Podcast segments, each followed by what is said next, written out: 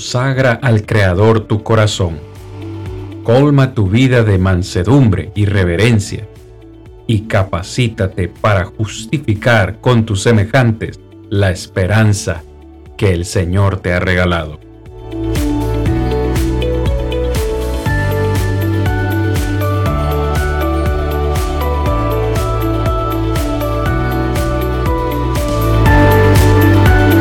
Yo soy Cristian Vargas, evangelista de Plainview Iglesia de Cristo, y este es su programa, Defendamos Juntos la Esperanza.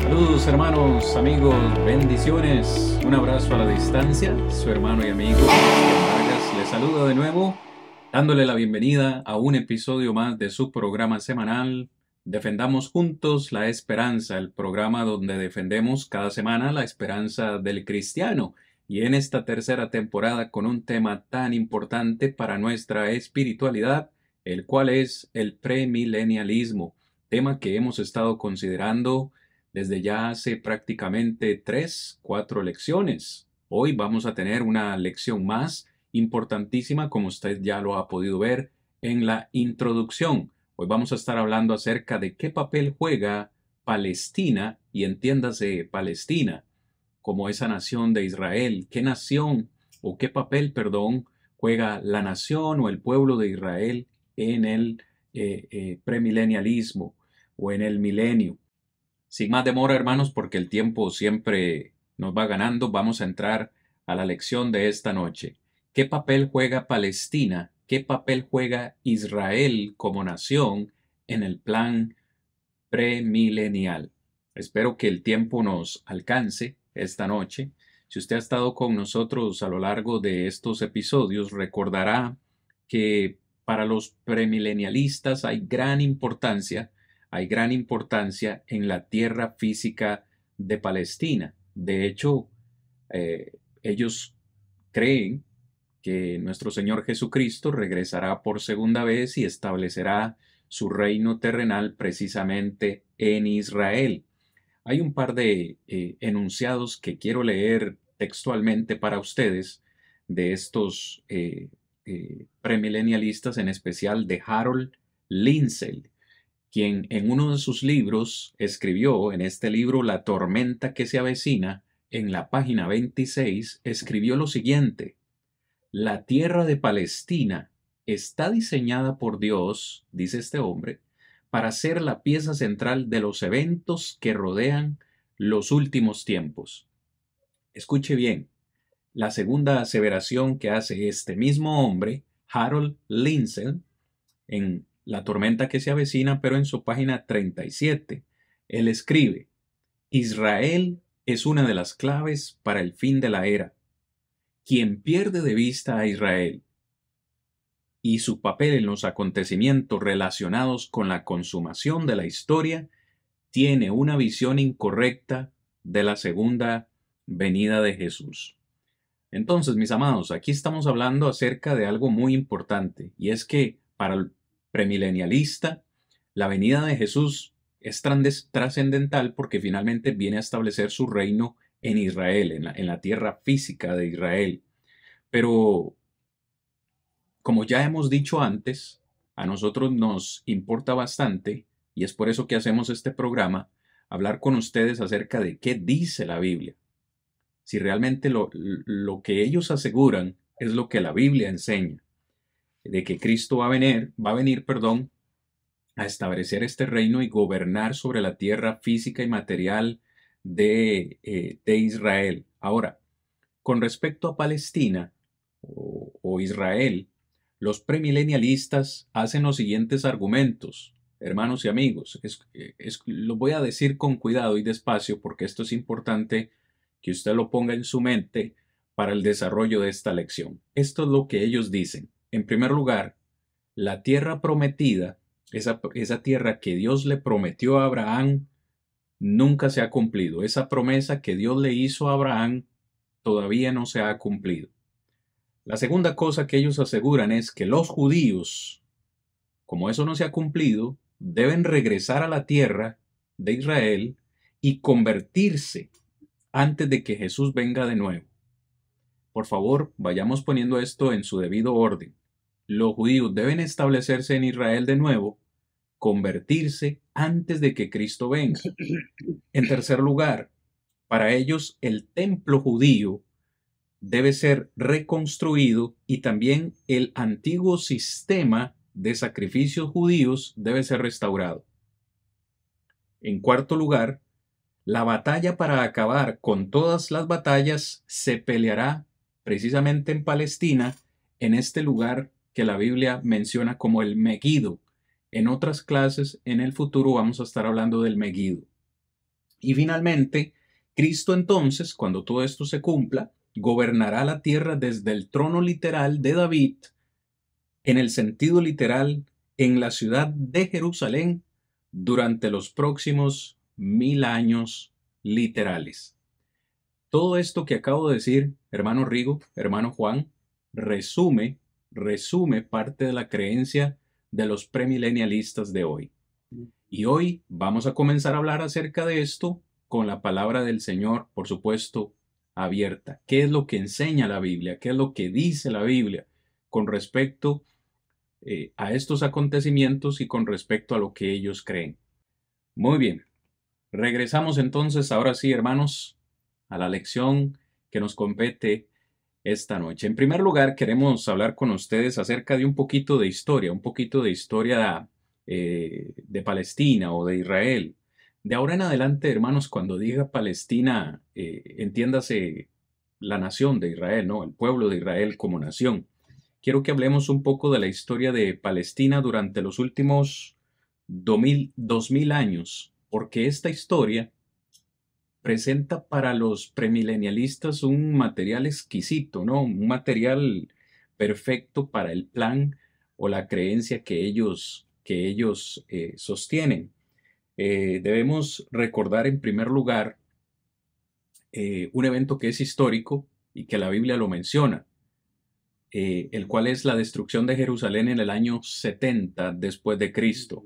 Dicho sea de paso, esto lo menciona Cristo Jesús en Mateo 24, que será nuestra próxima lección si Dios lo permite. por cuestiones de tiempo y porque no es la clase de hoy, no lo vamos a platicar, eso se encuentra en Mateo capítulo 24, pero históricamente eh, la destrucción de Jerusalén como ciudad, como pueblo, como nación e incluso el templo fue destruido allá en el año 70, en el año 70 después de Cristo. ¿Recuerdas, hermano Rigo, algún otro evento histórico eh, que, se sepa con respecto a, estos dos mil, años que han sucedido después del año 70, ¿qué, qué sucedió con los judíos? Sí, también encontramos dentro de la historia que se nos narra el evento de la caída de la fortaleza, ¿verdad? De Masada, allá alrededor del año 73.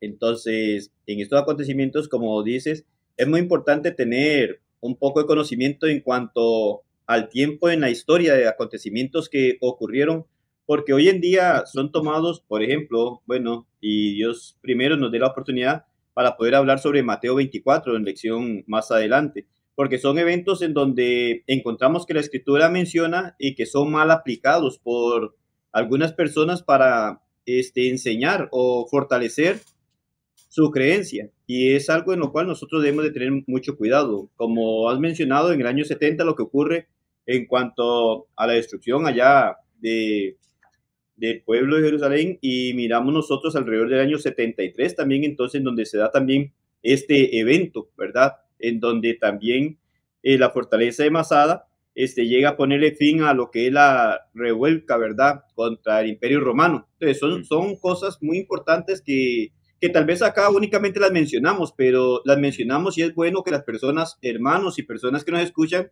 que puedan tomar nota y puedan ahondar aún más en esto, porque únicamente hacemos mención de acontecimientos históricos, pero que es bueno también e invitamos también a las personas para que puedan, ¿verdad?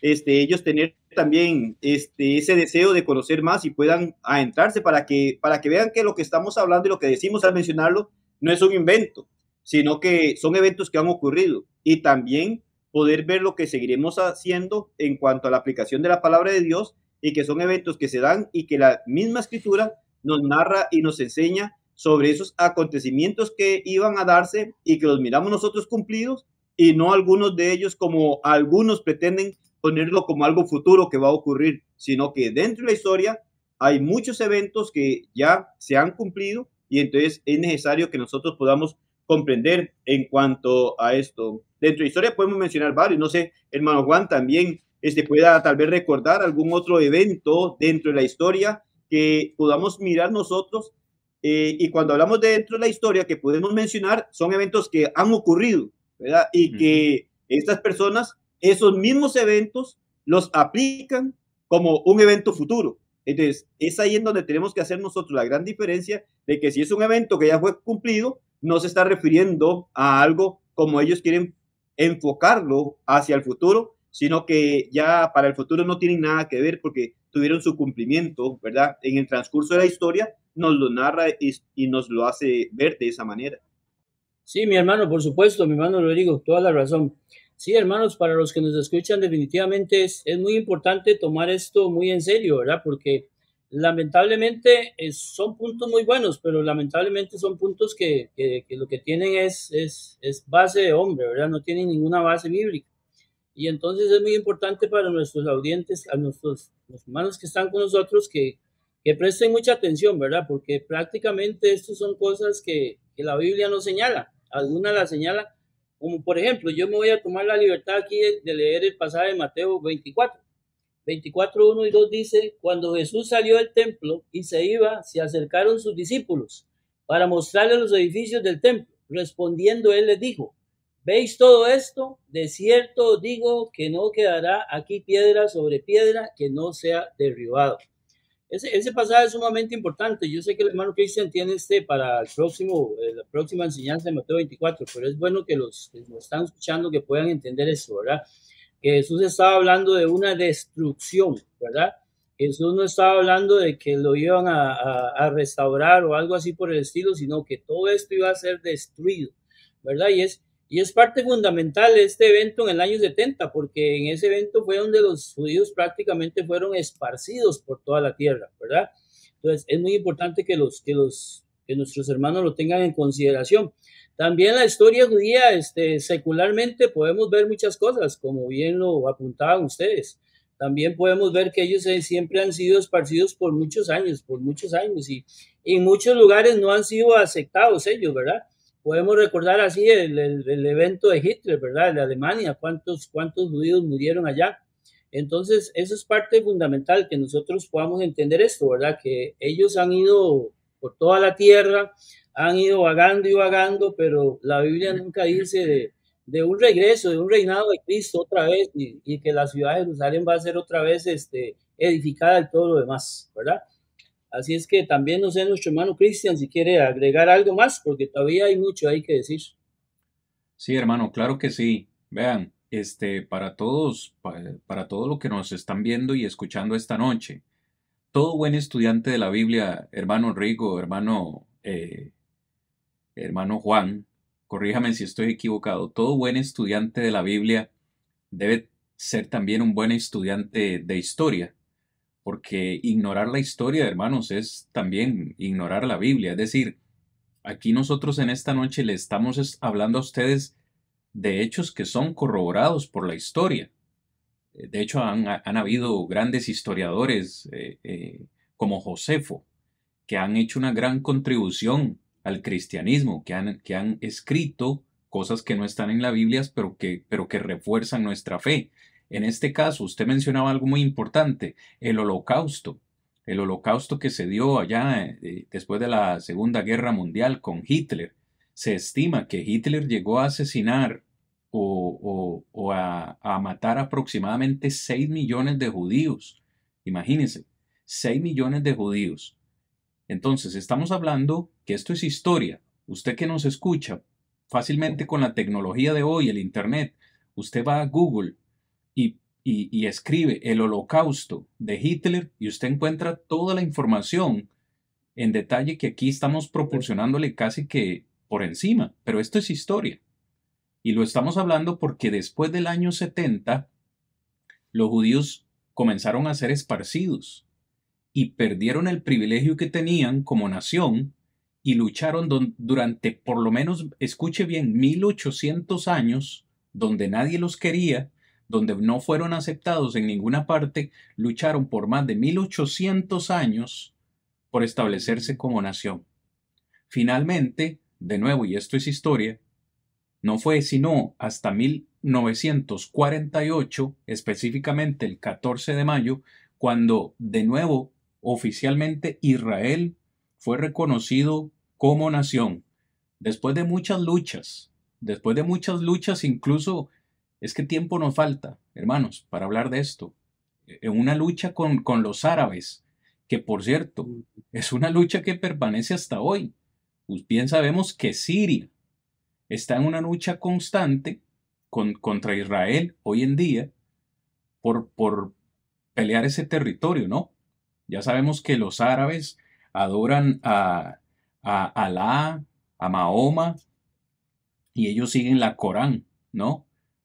De hecho, parte, de ellos fueron los que finalmente vinieron y, destruyeron las Torres Gemelas, ¿no? En su, eh, afán por seguir al, a, Alá, su Dios, y todo lo hacen en nombre de Alá, ¿no? Y están dispuestos a dar su vida, pero bueno, este es otro tema eh, pero les estamos hablando acá una realidad, porque aquí sí, nos interesa hablar de Biblia, mis hermanos, pero también, de nuevo, hay aspectos históricos que no podemos obviar. Y el aspecto histórico que hoy hablamos es que Israel como nación, por más de 1800 años, estuvo esparcida. O sea, dejaron de ser una nación. Fue hasta 1948 que, que se establecen de nuevo como nación. Y es curioso, Rigo, tal vez nos hablas un poco de esto, hermano, porque precisamente a raíz de este evento de 1948, cuando Israel se establece de nuevo como nación, es cuando hubo un despertar de los premilenialistas y tomaron este evento para asegurar algunas cosas importantes que yo quiero que nos hables esta noche con respecto a eso. Tal vez por encima, porque tiempo no, no tenemos tanto. Sí, es, lo que no nos, no, no, tenemos mucho tiempo, ¿verdad? Para poder profundizar. Este, y como decías, cuando miramos nosotros y podemos ver Flavio Josefo, este, donde habla mucho de la historia, y en este acontecimiento lo que ocurre con el pueblo de Israel también, este, que se da, eh, me, llama, me llama mucho la atención y recuerdo, bueno, pasada que estuvimos mirando en clases anterior también, cuando allá en Hechos capítulo 1, cuando los judíos que estaban con el Señor, aquellos apóstoles, este, le preguntaban si iba a restaurar, ¿verdad? Este, el reinado en esta tierra, hablando de, aquel reinado literal, o, ellos tenían el pensamiento que se iba a dar acá en la tierra. Entonces vemos nosotros en todo esto que se va dando que sigue siendo el mismo pensamiento. Hoy por hoy igual muchos judíos siguen esperando aún más bien la primera venida del Señor, ¿verdad? Este, como nosotros la conocemos, pero cuando se da la forma en la que es esparcido completamente este, el pueblo, y como mencionaba, durante tantos años,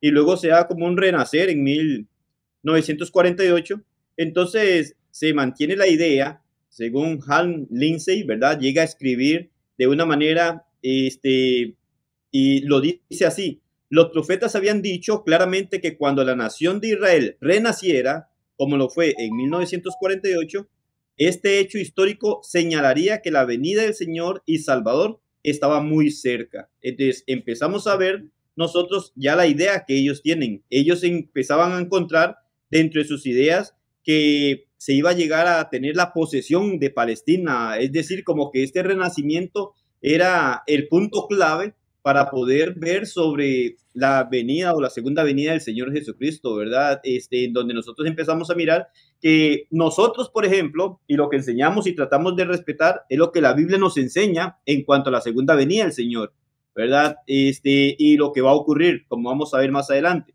Pero ellos entonces, dentro de su idea, nosotros, bueno, gracias a Dios, respetando y defendiendo la verdad de nuestro Dios, nos sometemos a, a lo que nos dice la palabra y no ir más allá de lo que la palabra nos dice.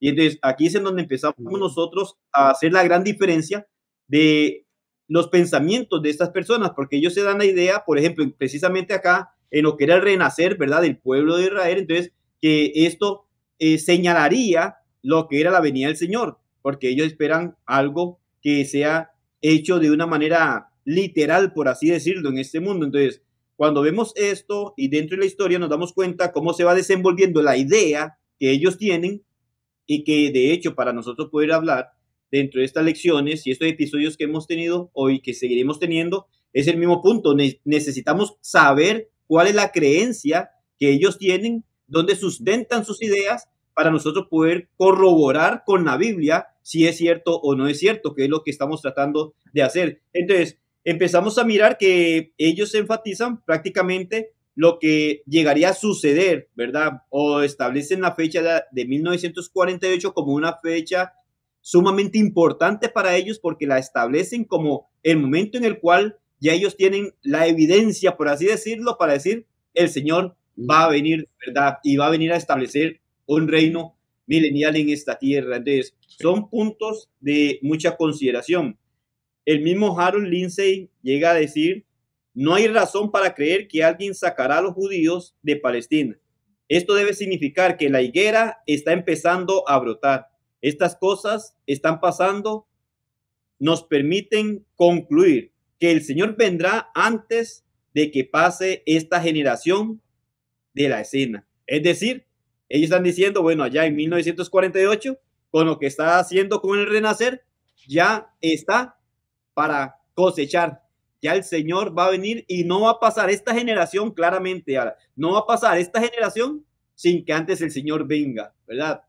Cosas importantes que muchas personas no conocen, como hemos estado mencionando en las lecciones anteriores, en donde han puesto fechas para la segunda venida. Decíamos la semana anterior que algunos hasta dicen que ya el Señor está acá, nada más que está escondido por allí para darse a conocer en un momento determinado. Entonces, es bueno conocer todo eso, bueno conocer las ideas. Hay muchas personas hoy en día que únicamente se están guiando por lo que escuchan. Lo hablamos en lecciones anteriores. Este, es una locura cuando se habla de todo esto. Las personas las escuchamos nosotros por todo lado. Pero ¿qué es lo que se escucha hablar?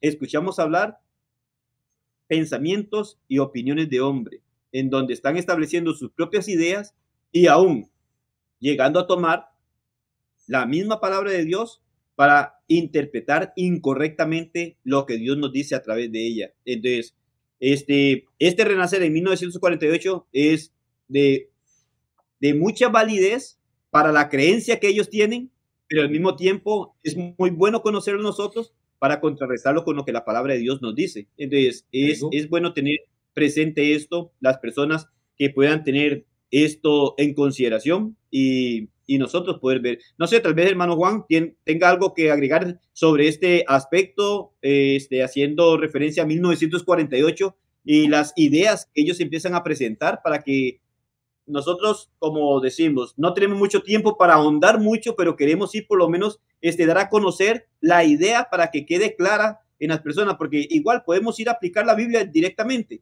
pero lo bueno es que se pueda tener el conocimiento de las ideas que encontramos dentro de esas personas que son equivocadas para poder mostrar con la Biblia lo que en realidad Dios nos muestra a través de ella. No sé, hermano Juan, que pueda decirnos, añadir algo en cuanto a esto para poder ampliar aún más dentro de nuestros hermanos y amigos que nos escuchan para que vean cuál es el propósito de nosotros hablar específicamente de un tema como este. Sí, hermano, claro que sí, por supuesto, excelente.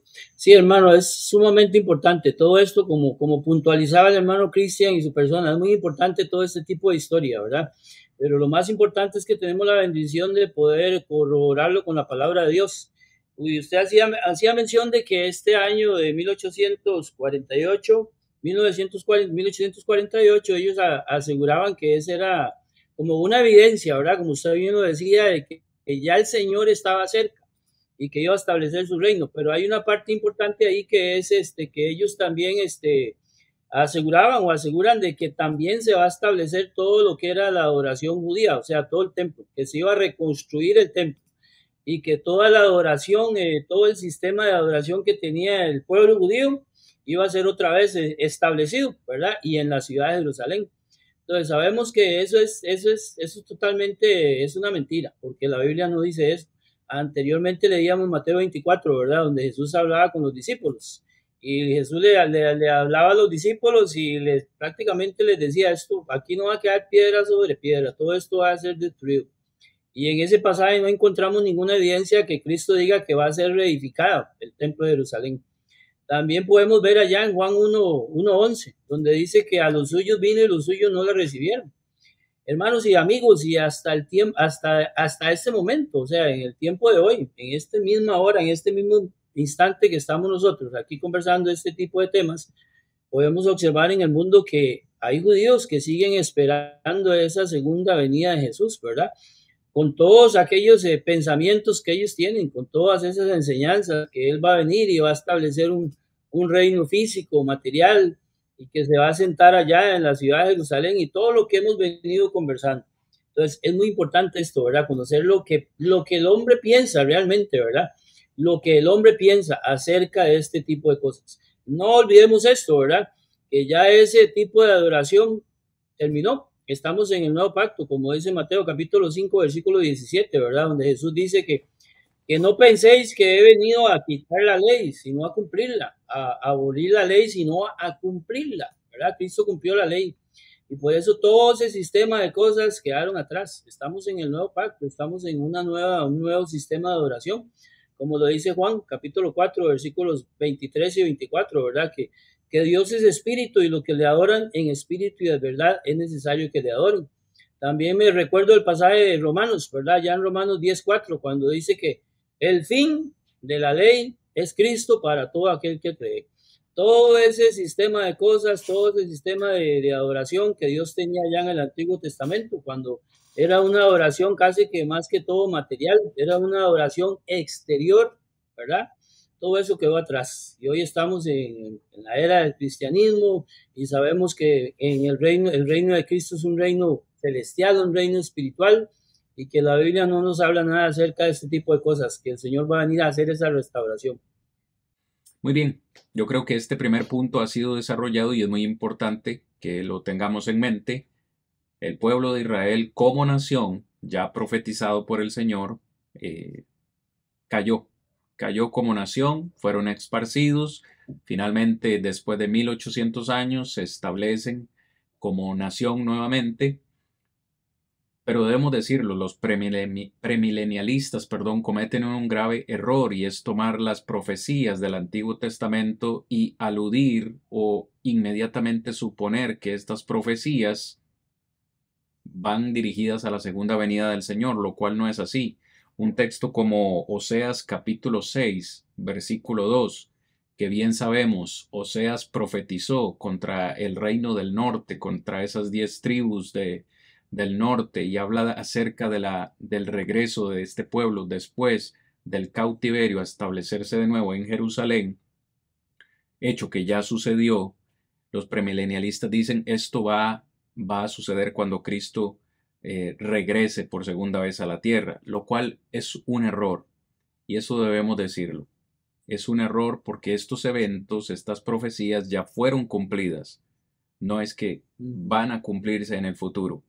Así que yo creo que ya es tiempo de entrar, mis amados hermanos, a la segunda, eh, a la segunda sección o al segundo punto que queremos compartir con ustedes el día de hoy y es hablar acerca de lo que la Biblia enseña, porque hay una aseveración, Rigo, muy grave que los premilenialistas dicen o hacen, y es que Dios, la promesa que le hizo a Abraham, todavía no ha sido cumplida. ¿Cuál fue la promesa que Dios le hizo a Abraham? En tu simiente serán benditas todas las naciones de la tierra. ¿Recuerdan? En tu simiente serán benditas todas las naciones de la tierra. Esa fue parte de la promesa, porque también la promesa incluía una promesa eh, física, terrenal, la cual hoy sabemos fue la tierra prometida. Así que hablemos un poco acerca de esta promesa, si les parece, hermanos. Hablar de esta promesa es precisamente ir a Génesis capítulo 2, versículo 17. Este, hermano Rigo, si, si lo tienes por ahí, hermanos y amigos, vamos a hablar acerca de la promesa que Dios le hizo a Abraham y cómo la Biblia enseña que esa promesa ya se cumplió. Hoy vamos a demostrarles con la Biblia que esta promesa ya se cumplió, no como dicen los premilenialistas, que todavía no se ha cumplido. Digo, lo tienes por ahí, mi hermano. 12.7 Génesis. Por favor, hermano. y apareció Jehová a Abraham y le dijo, a tu descendencia daré esta tierra. Y edificó allí un altar a Jehová, quien le había aparecido. Ok. ¿Qué nos podrías comentar de ese texto, hermano? Yo sé que es muy general y muy, muy específico, pero me gustaría escuchar tu opinión. Es, es importante lo que, lo que enseñabas o lo que mencionabas. Y, debemos siempre notar que la escritura y nosotros la respetamos y hay dos grandes porciones, ¿verdad? En lo que conocemos como la Biblia, el Antiguo Testamento y el Nuevo Testamento. Y debemos de mirar nosotros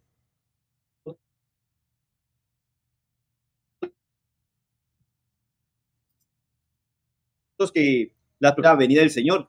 Este, no encontramos profecías en el Antiguo Testamento haciendo alusión a una segunda venida, sino que la segunda venida se viene a anunciar posteriormente a que Jesucristo viene. Pero en este principio, allá cuando le hace esta promesa a Abraham y le dice, a tu descendencia daré esta tierra, y edificó allí un altar a Jehová, quien le había aparecido, eh, es muy interesante poder notar y decir, bueno, este, esto se refería a un tiempo mucho más lejano. Entonces, esta promesa no tendría, diría yo, que no tendría como significado, no tendría en realidad este, algo en lo cual enfocara a aquellos en, en la antigüedad.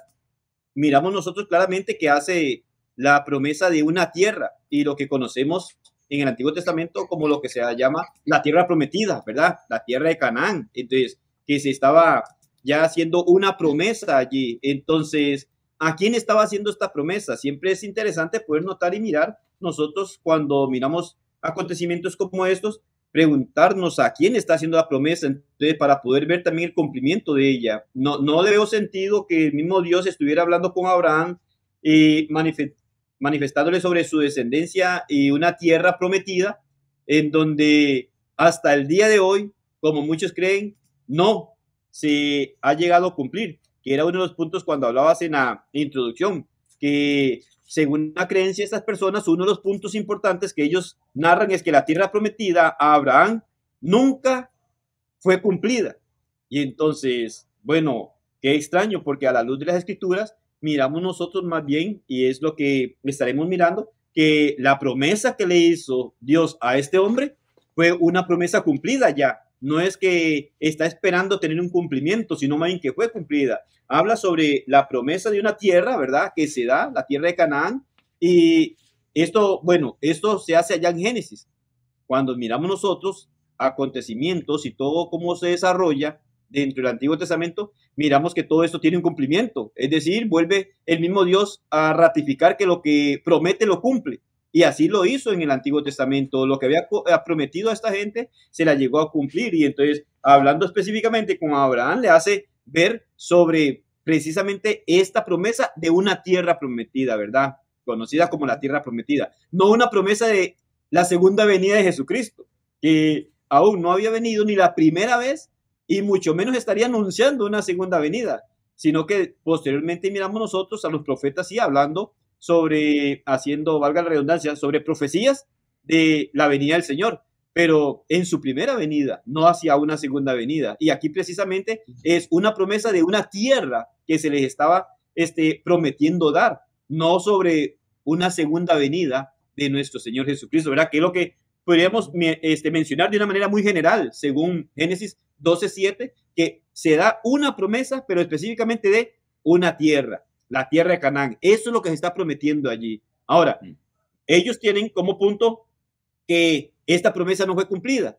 Bueno, vamos a ver, ¿verdad? ¿Qué es lo que dice la Biblia y si en realidad no fue cumplida? Porque este, sí tenemos la base de la promesa y también la Biblia nos enseña su cumplimiento de esta promesa, pero son puntos que vamos mirando y que nuestros hermanos y amigos les decimos este, también poner atención en cuanto a esto y poder ver también qué es lo que se está prometiendo. No una segunda venida, sino se está prometiendo una tierra que se les iba a dar a aquellas personas en aquel momento.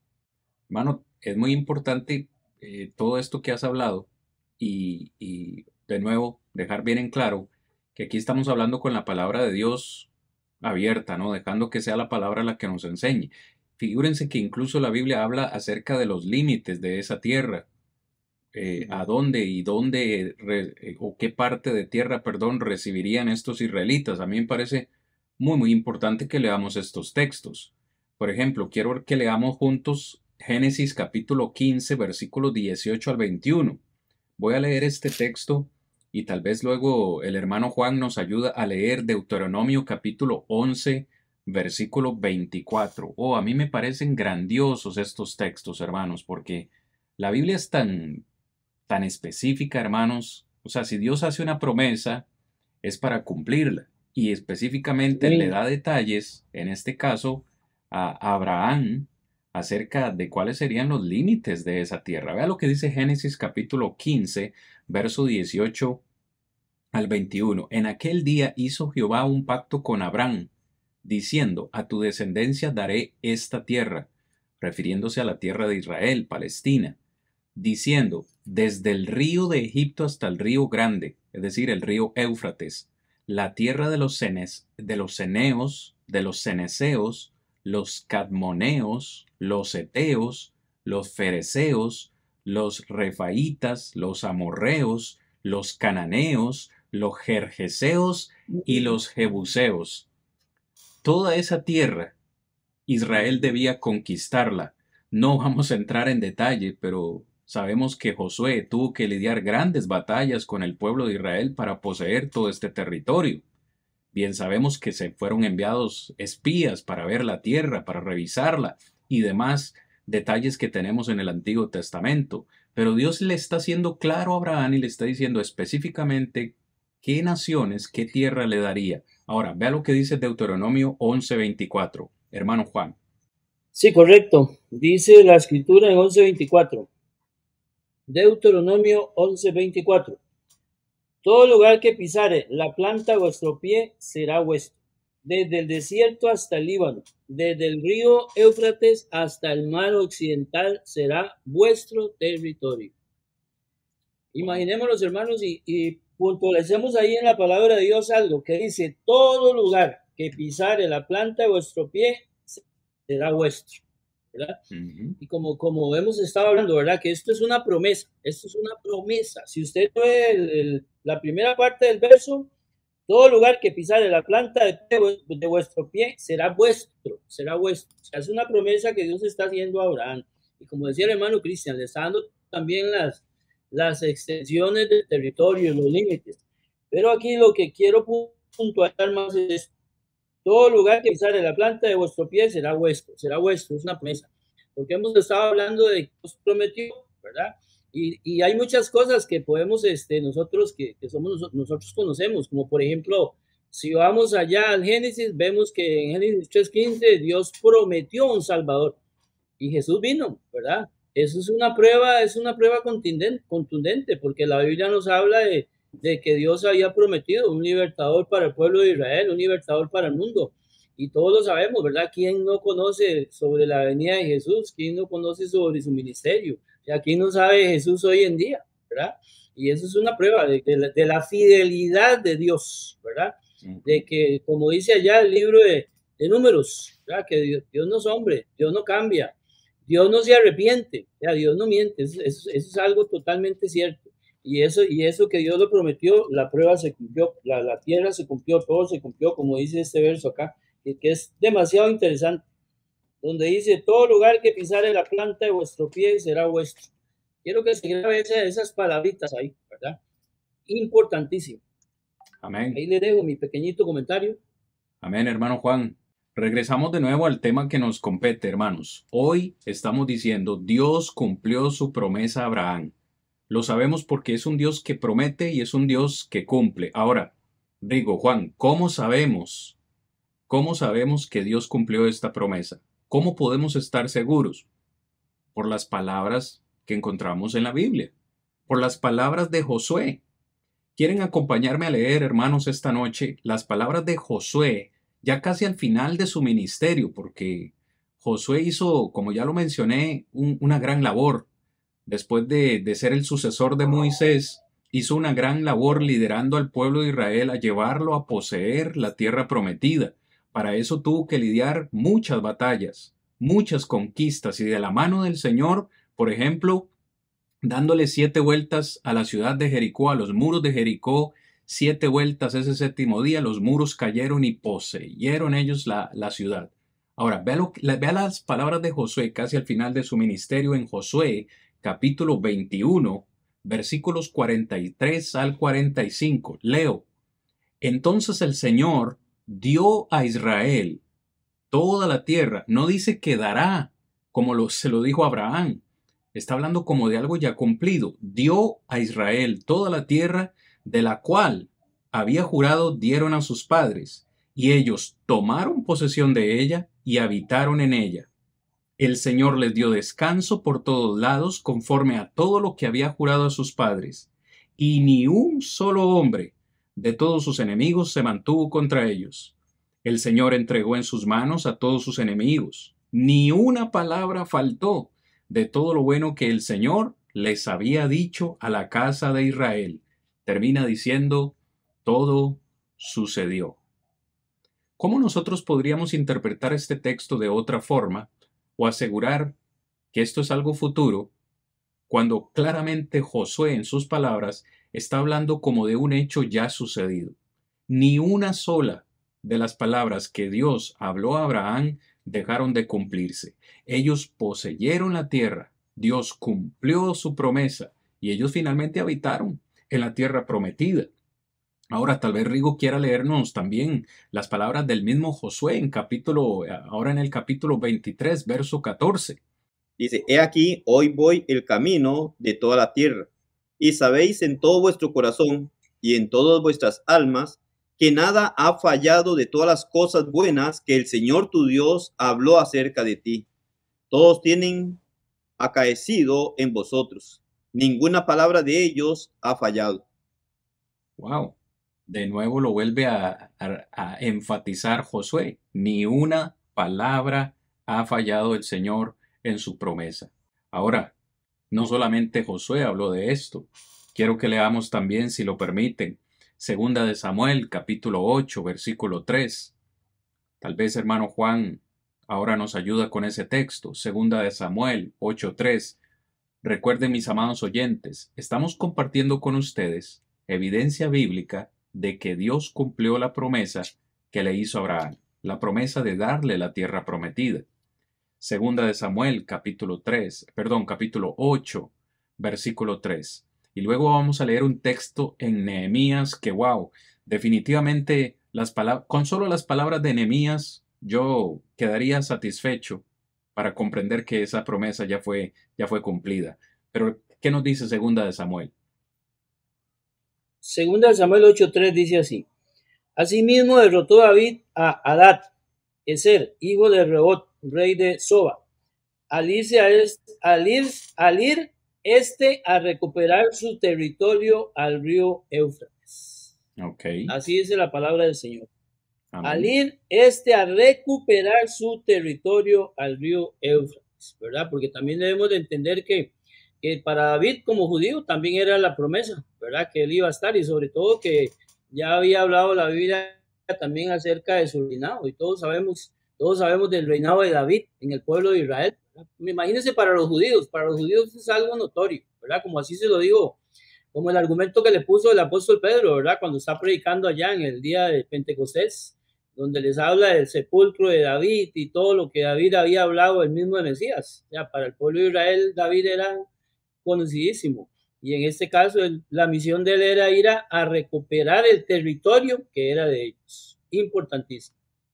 Amén, hermanos. Quiero, quiero leer Nehemías. Si usted está con, con nosotros esta noche y quiere tomar nota, Nehemías capítulo 9, versículo 7 y versículo 8. Ahora, Nehemías para mí es importantísimo por el trabajo que hizo Nehemías. Usted tiene que, le vamos a dejar de tarea, si no lo ha hecho, leer todo el libro de Nehemías, porque Nehemías fue uno de los grandes siervos de Dios que acompañó a ese remanente que volvió después del cautiverio a reconstruir los muros de la ciudad, los muros de Jerusalén que habían sido destruidos. Y Nehemías hizo una gran labor junto con Zorobabel en la reconstrucción del templo y con Esdras en la reconstrucción de la religión judía después de que regresaron del cautiverio. Vea lo que dice Nehemías en el capítulo 9, versículos 7 y 8.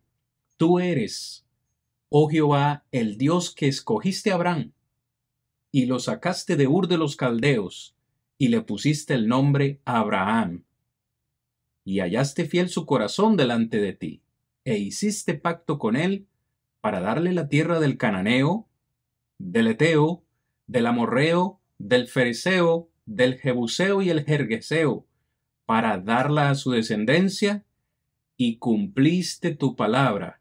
¿Por qué, hermanos? Porque eres Que era justo. justo. Justo. No Porque dice Nehemías y hablando de Dios". cumplirás tu palabra, ¿verdad que no, hermano Juan? No habla de futuro. Dice, No. cumpliste tu palabra porque eres cumpliste. justo. Por eso yo les decía hace un momento. pasado. Amén, hermano. Por eso yo les decía hace, un momento, con solo las palabras de Nehemías, para mí es suficiente para aceptar y creer que Dios cumplió su promesa con Abraham. Él le dio la tierra prometida a él y a su descendencia, porque, vaya, vamos a decir, finalmente, de esta descendencia, de este linaje, vendría el Mesías, que finalmente nació, vivió y creció como judío. Pero hoy los, los israelitas siguen esperando al Mesías, siguen esperando establecerse como nación, porque la gran mayoría de ellos y los premilenialistas aseguran Dios no ha cumplido esta promesa y tiene que cumplirse cuando Cristo venga por segunda vez.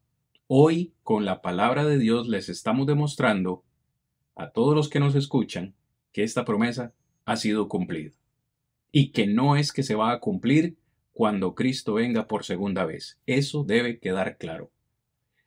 Amén, amén, hermanos. Gracias por estar con nosotros en su programa semanal Defendamos Juntos la Esperanza. Sí, usted también que nos escucha puede defender su esperanza con nosotros dejando su pregunta o comentario ahí en la casilla y decir, hermanos, amigos, qué gran Dios tenemos. Para mí es motivante la lección de esta noche. En tan solo dos puntos hemos llegado a una tremenda conclusión. Tenemos un Dios que es justo.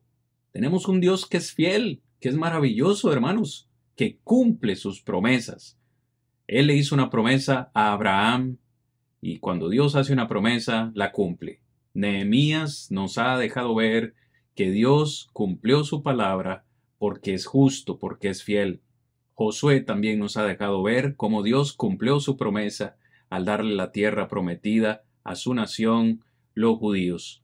Pero en esta segunda parte del programa queremos compartir con ustedes otro aspecto muy importante, otro aspecto muy importante que la Biblia enseña casi que prácticamente en todas sus páginas, amados hermanos, y es que cuando Dios hace una promesa, no solo la cumple porque es fiel, pero también en gran parte sus promesas son condicionales. Sus promesas son condicionales, no son incondicionales. Y estamos mencionando esto, Rigo Juan, porque poseer la tierra prometida fue una promesa que Dios le hizo a Abraham, finalmente se cumple en esas en, en esa en esa simiente, en esas futuras generaciones, pero esa, ese pueblo tenía requisitos que cumplir, tenía requisitos que cumplir para recibir esa tierra prometida. Y es precisamente de lo que quiero que hablemos en esta segunda parte, que la Biblia enseña claramente que la posesión de esa tierra era condicional. Si les parece, hermanos, entramos de una vez en detalle. El propósito de la segunda venida de Cristo. Hablemos acerca de eso un momentito, porque creo que lo mencionamos la semana anterior, pero es importante volver a recalcarlo. La segunda venida de Cristo, y lo estoy diciendo despacio para que se entienda, mis amados, no será, no será la naturaleza condicional de las promesas de Dios, como a menudo se declara o implica. Es decir, hermanos, es importante que entendamos que hay un claro error entre lo que creen los premilenialistas con lo que enseña la Biblia. Una cosa es poseer o era poseer la tierra prometida, que finalmente fue una promesa para Israel, y otra promesa distinta fue la promesa del Mesías, que traería pues ya otras bendiciones para nosotros. Pero la tierra de Israel o la tierra de Palestina, entiéndase de nuevo, es que trato de decirlo despacio, hermanos, porque generalmente esto puede crear confusión. La tierra que Dios le prometió a Abraham, la tierra física, esa tierra estaba condicionada a la fidelidad de Israel y a la obediencia de Israel. ¿Les parece si hablamos un poco de esto, hermanos? Dios siempre, siempre esperó fidelidad y obediencia de parte de su pueblo para poder darles a ellos la promesa de la tierra prometida. Quizás no tenemos tiempo para leer todo el contexto por cuestiones de tiempo, obviamente, pero le podemos dejar el texto a usted de tarea, hermano, que nos escucha. El texto es Deuteronomio capítulo 28, prácticamente todo el capítulo, versículos 1 al 68. Si usted lo lee en detalle, lo lee con cuidado, notará en cada uno de esos versículos las condiciones que, que Dios requería de su pueblo para darles para darles esa promesa. Nosotros vamos a mencionar simplemente otros versículos acá que también enfatizan esto, pero esa, esa será su tarea.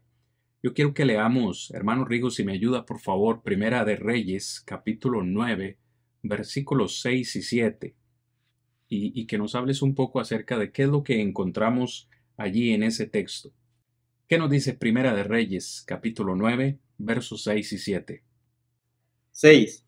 Mas si obstinadamente os apartareis de mí vosotros y vuestros hijos, y no guardareis mis mandamientos y mis estatutos que yo he puesto delante de vosotros, sino que fuereis y sirviereis a dioses ajenos y los adorareis, yo cortaré a Israel de sobre la faz de la tierra que les he entregado, y esta casa que he santificado a mi nombre, yo la echaré de delante de mí, e Israel será por proverbio y refrán a todos los pueblos. Hermano Rigo, ¿qué opinión te merece? Aquí encontramos algo importante con la simiente de, la simiente de David. Claro, y, es que es lo que muchas personas no quieren ver. Y aún estamos mirando sobre lo que fue aquella tierra prometida. De paso es muy importante para nuestro tiempo hoy en día para poder ver sobre la salvación del ser humano. Muchos creen que la salvación del ser humano no es condicionada y la salvación, a pesar de ser un regalo de Dios, es condicionada, porque también este, podemos perderlo. En este caso, precisamente allá, lo que nos habla el primer libro de Reyes, haciendo referencia, ahí está condicionándolo el Señor, está condicionándolos a que le sean fieles a sus mandamientos, a sus estatutos, porque si no los respetaban, si no los guardaban, Dios iba a quitarlos a ellos. Si ellos dejaban de adorar al Dios verdadero y llegaban a la idolatría, adorando a aquellos otros dioses, perdían la bendición que Dios les estaba prometiendo a ellos. Entonces, vemos nosotros claramente que siempre a través de la Biblia encontramos que Dios siempre aquello que ha querido regalarle al hombre lo ha condicionado. Precisamente hablando sobre la tierra prometida, lo condicionó a la fidelidad de este pueblo a la obediencia que ellos tenían que tener hacia Dios. Y claramente el versículo 6 y versículo 7 así lo hace ver. Él le hace este, notar que si ellos y sus hijos se llegaban a apartar, entonces, y no guardaban sus mandamientos y no guardaban sus estatutos, dice claramente que él entonces los iba a quitar, ¿verdad? Iba a hacer que no poseyesen lo que él estaba prometiendo. ¿Que fallaba Dios? No, como lo miramos anteriormente en Nehemías 9, 7 y 8, cuando dijo que le dio la tierra, que eh, lo que había prometido lo había cumplido, pero aquellos que recibieron entonces esta promesa de Dios, que nos deja ver versículos como el de el primer libro de Reyes, nos deja ver claramente que los que llegaron a ser parte de esta promesa que se les había hecho fue porque mantuvieron su fidelidad a Dios, mantuvieron su forma de llegar a cumplir los mandamientos, de llegar a cumplir los estatutos que Dios había establecido. Claramente dice el versículo 7, si en el versículo 6 dice que si ellos no guardaban, que si ellos no cuidaban, que si ellos no estaban haciendo los estatutos, él dice, yo cortaré a Israel de sobre la faz de la tierra que les he entregado. Está hablando de que les dio allí que les estaba entregando algo, pero si ellos no permanecían en sus mandamientos, en sus normas, en sus estatutos,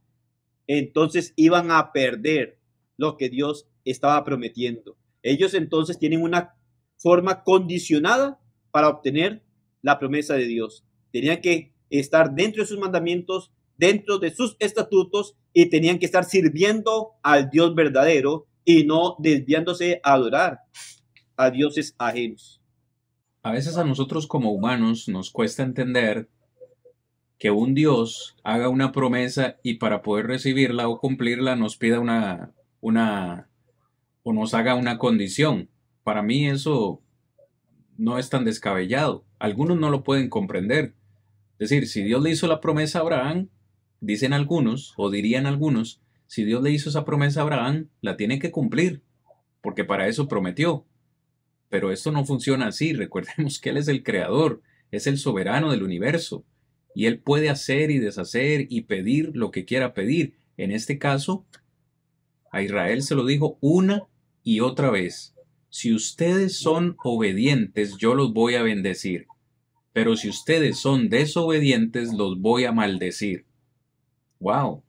En cada una de las páginas, y por cierto, utilizó a muchos de los profetas. ¿Por qué, final, por qué al final nosotros hablamos en el primer punto de que Israel fue esparcida como nación? Fueron enviados a cautiverio en dos ocasiones, por lo menos el babilonio, eh, o el babilónico, perdón, y el, y, el, y el cautiverio en Asiria. ¿Por qué Dios los envía o los envió a cautiverio? Hermano Juan, ¿por qué cree usted, o por qué le podría usted explicar a la gente, por qué Dios envió al pueblo de Israel en dos ocasiones al, cautiverio? Por lo mismo, mi hermano, por lo que prácticamente decía el hermano Rigo y lo que se ha argumentado también, por la desobediencia. ¿Verdad? Porque eso estaba condicionado, como lo dice el versículo. Mire, esto lo podemos ver igualmente con nuestra salvación. Cuando vemos, eh, cuando vemos Juan 3:16, un versículo que mucha gente conoce, ¿verdad? Donde dice que de tal manera amó Dios al mundo para que todo aquel que en él crea no se pierda, mas tenga vida eterna. Esto también está condicionado, ¿verdad? Si la persona hoy en día no obedece el Evangelio, pues no va a tener la salvación la salvación se le va a perder si no persevera también, en la, si no cree las palabras del Señor. Y es igual, hermano Cristian, mire, en el Antiguo Testamento, en todos los libros encontramos de cantidad de, de, de, advertencias, de exhortaciones que Dios hacía al pueblo de Israel y siempre iba dirigido hacia eso, ¿verdad? A que ellos tenían que ser obedientes, obedientes, obedientes a su voz. De hecho, puedo, puedo recordar este, las, las palabras de, allá en el libro de números, cuando Dios le dice al pueblo de Israel que, todos aquellos que habían desobedecido la voz no iban a ver la tierra prometida, ¿verdad?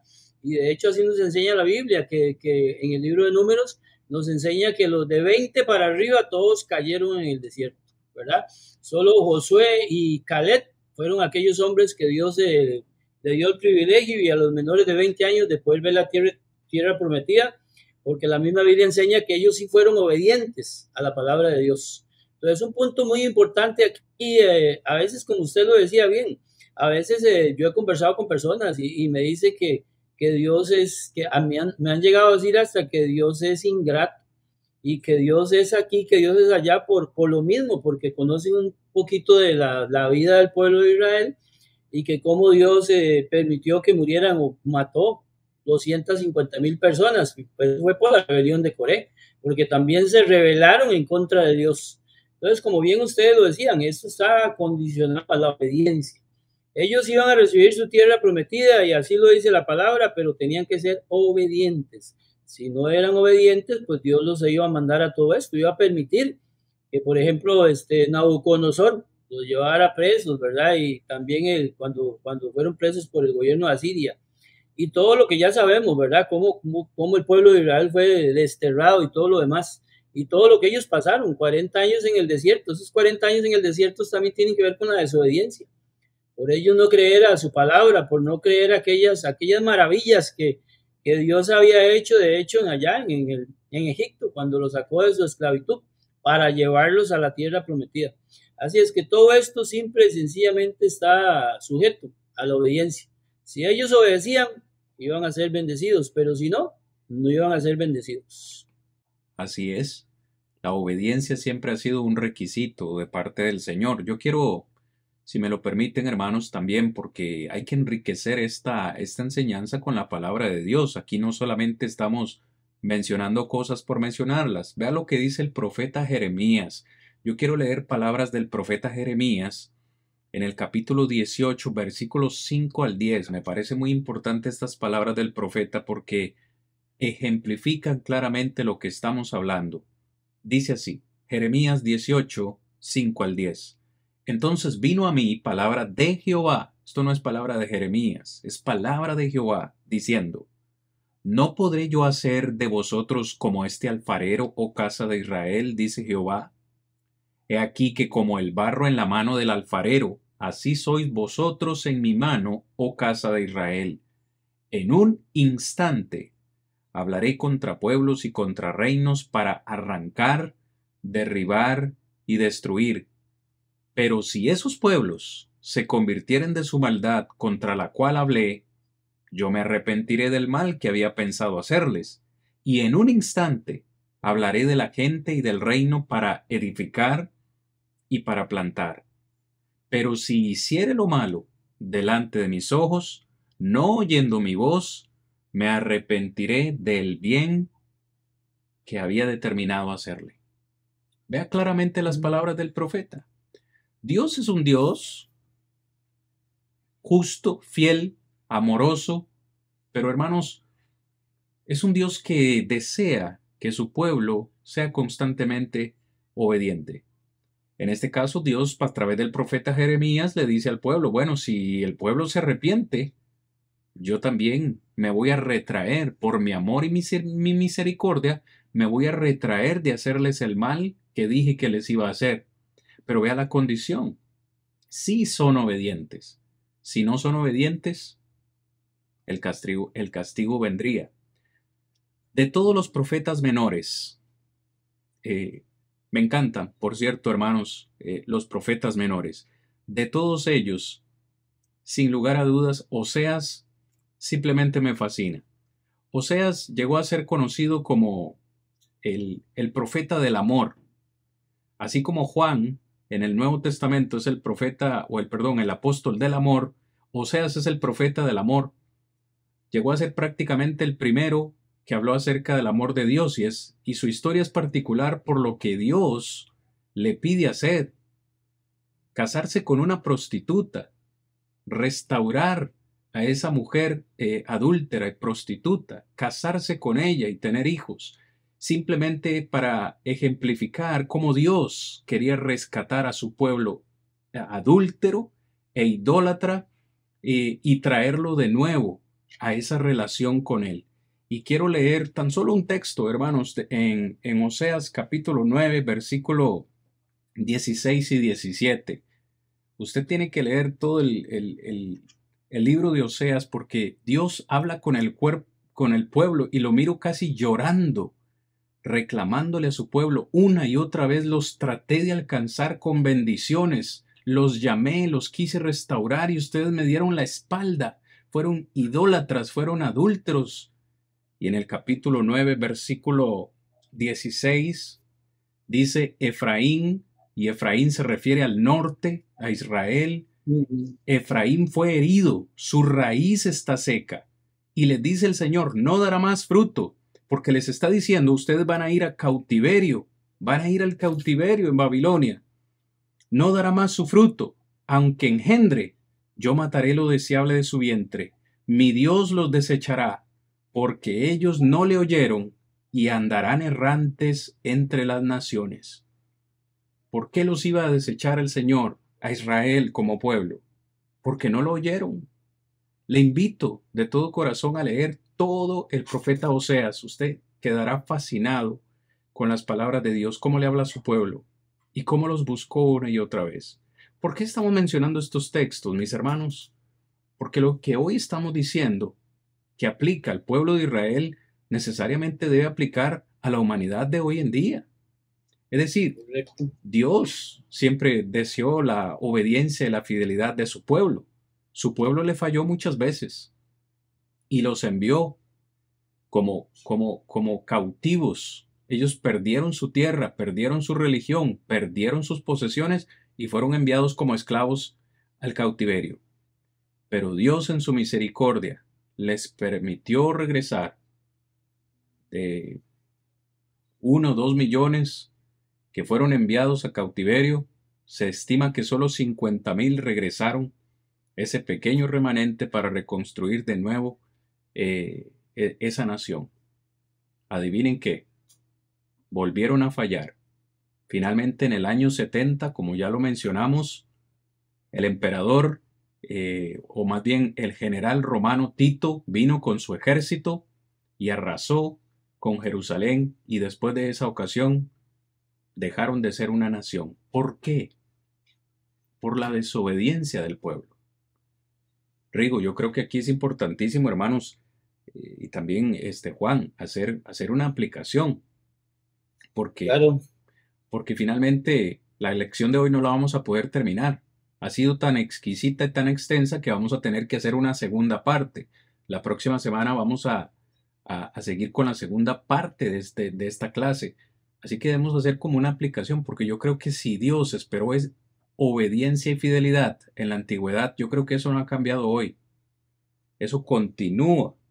Eso continúa siendo un requisito de parte de Dios para bendecir a su pueblo.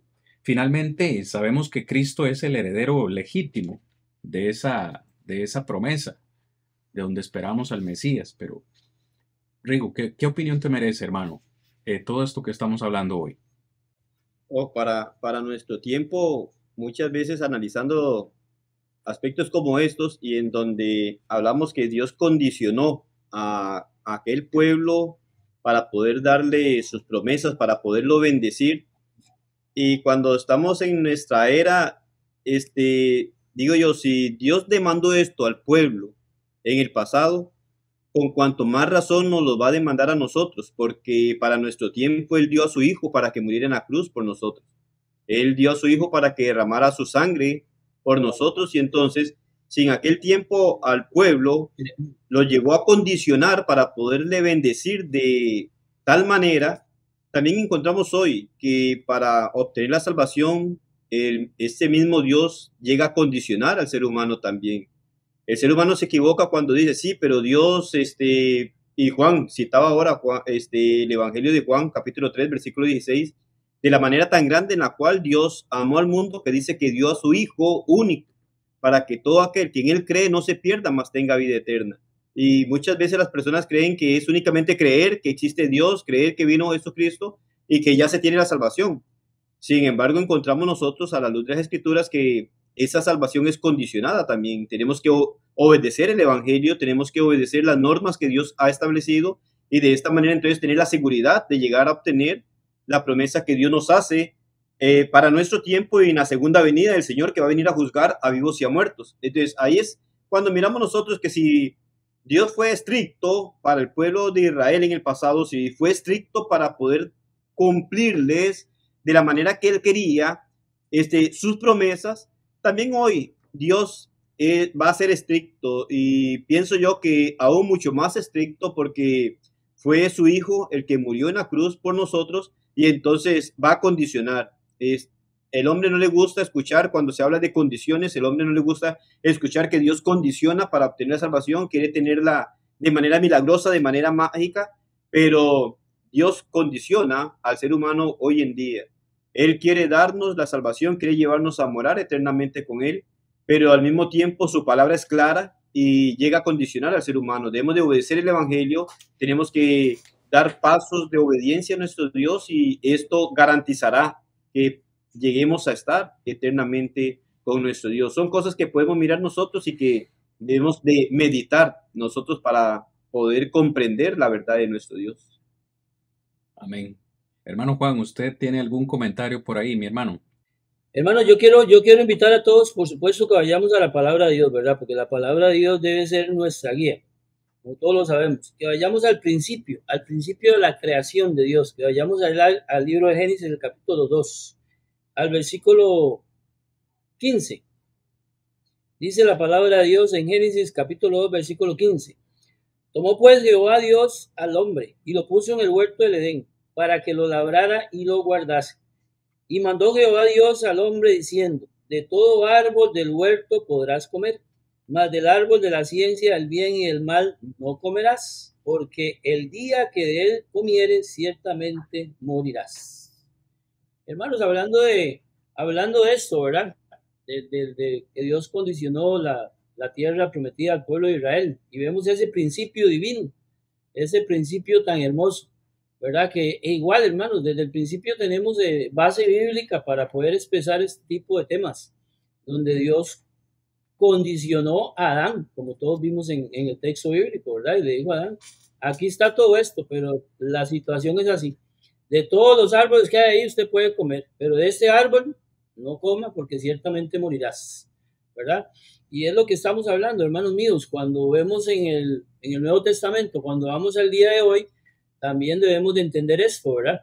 Que debemos de obedecer la palabra de Dios. Si obedecemos los mandamientos de Dios, vamos a encontrar la salvación, vamos a encontrar eh, esa herencia eterna, esa ciudad celestial allá en los cielos, pero está condicionado a la obediencia a la palabra de Dios. El pueblo de Israel sufrió, pasó penalidades, hermano Cristian, usted lo sabe si las personas se dieran la tarea de, poder leer un poquito acerca de la historia de Israel, ¿verdad? Cómo, cómo sus propios niños fueron pasados por el fuego, cómo vieron morir a muchas personas. Tantas cosas que nos dice la Biblia acerca de ese, de ese, de ese caminar del pueblo de Israel, por la, simple y sencillamente por la desobediencia. Y hoy en día vemos lo mismo. Muchas veces el hombre quiere, quiere, eh, quiere que Dios lo bendiga, quiere, quiere muchas cosas, pero no quiere obedecer a Dios. ¿verdad? Y también nosotros debemos de entender eso, ¿verdad? Que nuestra salvación, haciendo una aplicación ya para nosotros, para la iglesia, también nuestra salvación está condicionada, ¿qué? Condicionada a nuestra perseverancia. Debemos de perseverar en la palabra de Dios hasta el fin para encontrar esa salvación, como así lo dice la, el libro, el libro Apocalipsis, ¿verdad? Sé fiel hasta la muerte y yo te daré la vida eterna.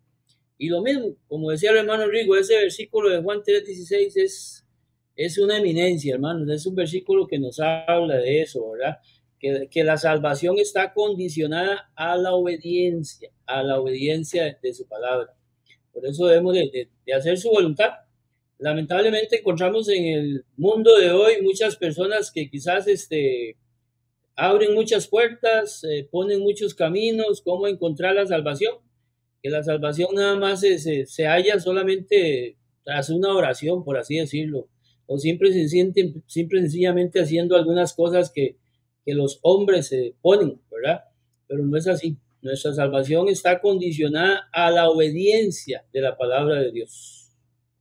Hermanos, amigos, ¿qué podemos decir? Ha sido una, ha sido una noche espectacular, ha sido un tema genial del cual pues aún no hemos terminado. Eh, todavía tenemos material que cubrir, pero el tiempo de este episodio sí se nos ha acabado. Es por eso que, como ya lo anuncié, vamos a tener una segunda parte, Dios mediante. La próxima semana vamos a continuar con la segunda parte de este tema.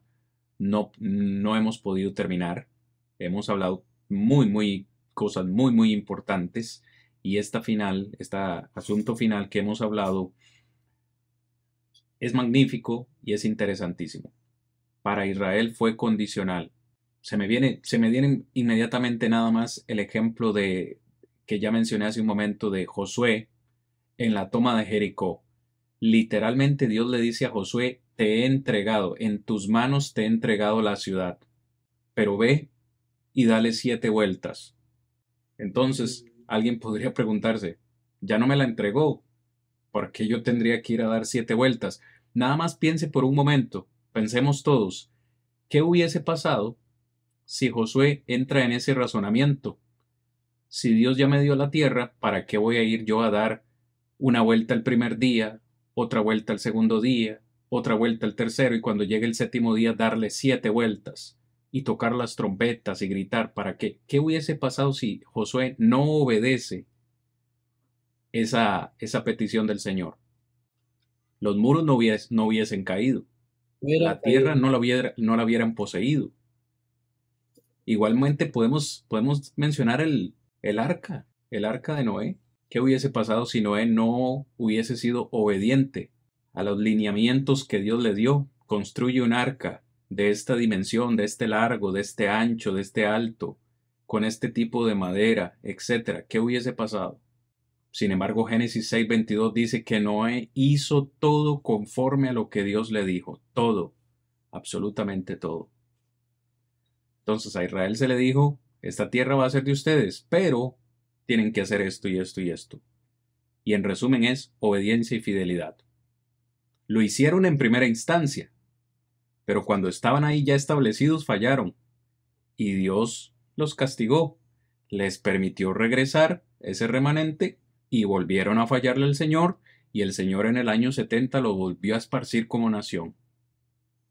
Después de eso, hermanos, ya no hay nada más que hacer.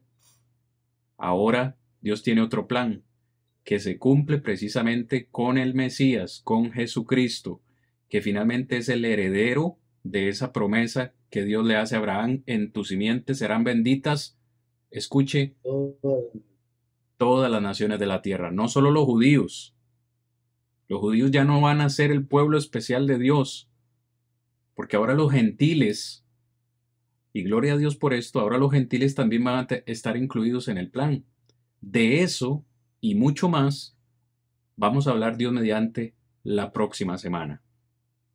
Pero nos, nos resta el tiempo simplemente para agradecerles y despedirnos de este episodio. Les envío un fuerte abrazo a la distancia. A muchos de ustedes sin conocerlos, que nos miran desde otras ciudades, desde otros países. Un abrazo fraternal en Cristo Jesús. Les amo de todo corazón y les aprecio por observar este programa sin conocerles. Algún día Dios me dé la, hermosa oportunidad de conocerles personalmente y abrazarles.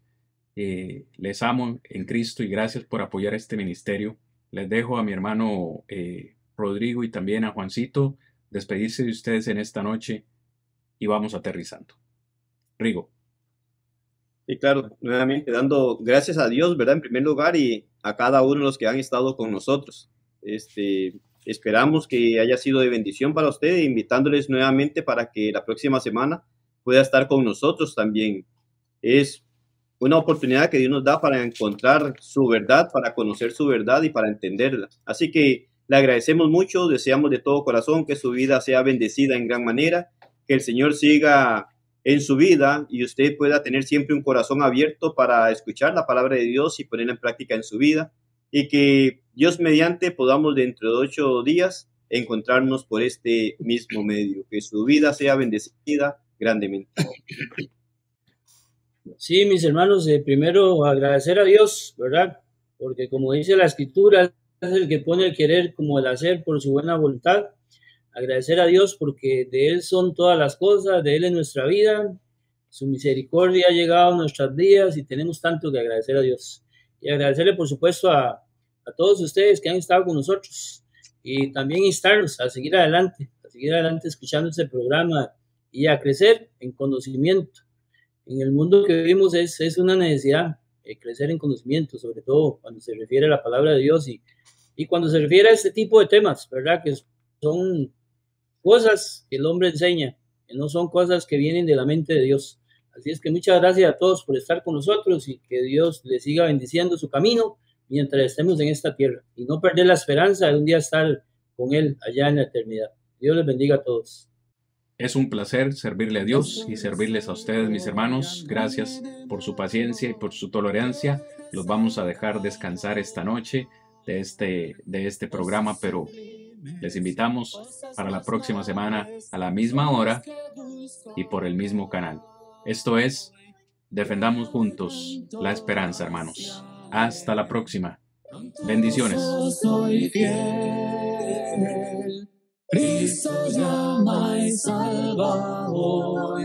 Yo me rindo a Él. Yo me rindo a Él. Ya estoy resuelto a entrar en su reino, dejando el mundo atrás. Unos se oponen, otros se burlan, pero yo entraré. Ya voy pronto hacia él, pronto gozoso y fiel. Cristo llama y salva.